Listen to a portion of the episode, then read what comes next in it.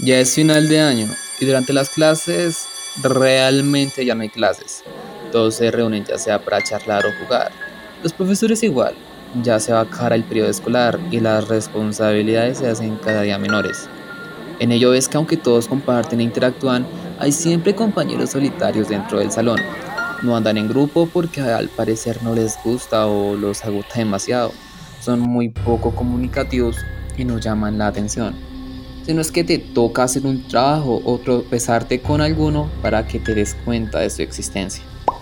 En ningún colegio o universidad pueden faltar las típicas tribus o grupos sociales que forman parte de la institución misma.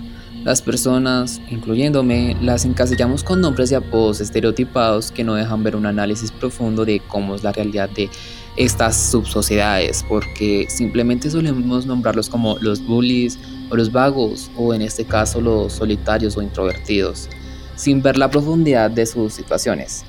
En este podcast hablaremos de esas personas con soledad, sus características más notorias, sus habilidades y debilidades y una breve descripción psicológica de su personalidad.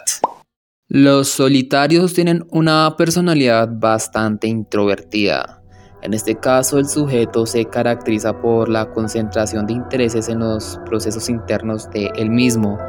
Se preocupa por sus pensamientos y sentimientos y particularmente es como si vivieran en un mundo interior. Suelen ser muy reflexivos y empáticos con los demás. En este caso hay que aclarar que no es un defecto ser introvertido, así como tampoco lo es ser extrovertido. Simplemente son rasgos de las personalidades de los individuos. Además, hay que tener en cuenta que estas personas no exactamente huyen del contacto social o le temen, simplemente son personas más reservadas y prefieren mantener sus emociones en privado. En este caso es muy fácil identificar a una persona solitaria e introvertida de una que es sociable y extrovertida. Por ejemplo, en la introversión, las personas prefieren tener temas de conversación más trascendentales e importantes. Los temas triviales o banales por lo general les aburren, razón por la cual son distantes, por lo que es probable que cuando trates un tema con ellos, dicho tema no sea de su atención. Otro rasgo a identificar es que disfrutan tener tiempo para sí mismos.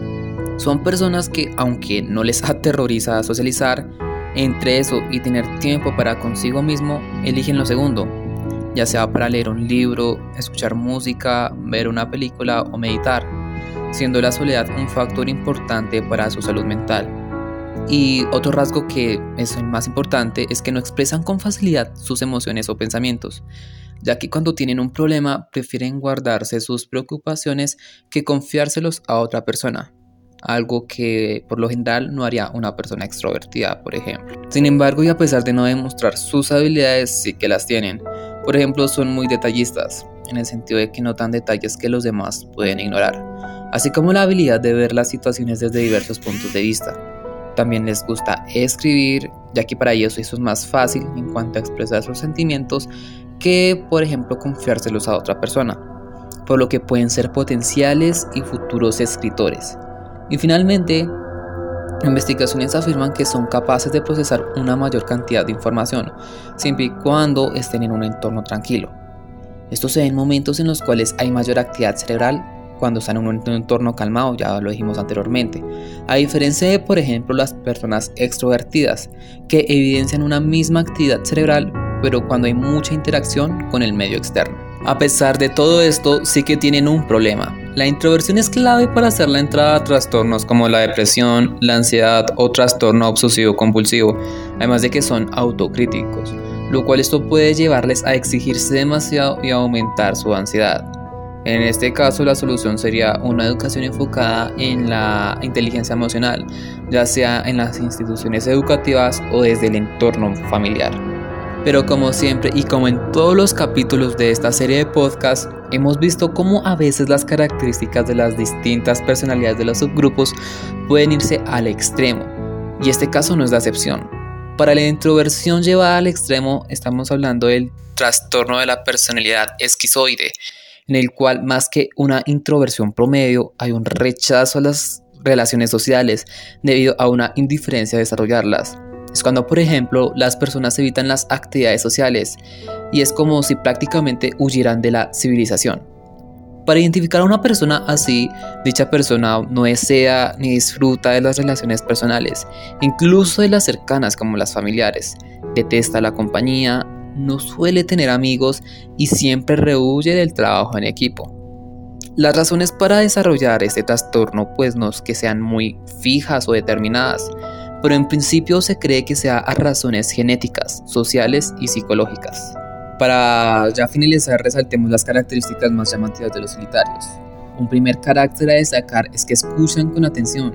Por ejemplo, debido a que no hablan demasiado, prefieren escuchar a las personas de su alrededor, volviéndose muy buenos en ello y transformándose en sabios consejeros. También desarrollan grandes pasiones, debido a que no son impulsivos dejando proyectos a medias como los extrovertidos, pueden invertir una gran cantidad de tiempo y energía en grandes sueños, y esto viene de la mano con otras muy buenas características y es que tienen grandes capacidades de automotivarse y de ser más independientes. Esto debido a que su aislamiento social, relativo claro, les permite recargar sus baterías y no depender fuertemente de alguien, lo que sugiere a su vez que pueden mantener la calma en medio de la tormenta. Bueno, y esto es todo por hoy en la lonchera de sal. En el próximo episodio hablaremos de los vagos, aquellos que no se esfuerzan en los estudios y pareciera que su futuro les produce cierta indiferencia. No olvides seguirme en redes sociales, en Instagram como Malevaro Radial Piso 22 y en TikTok como Malevaro 22. Muchas gracias por su atención.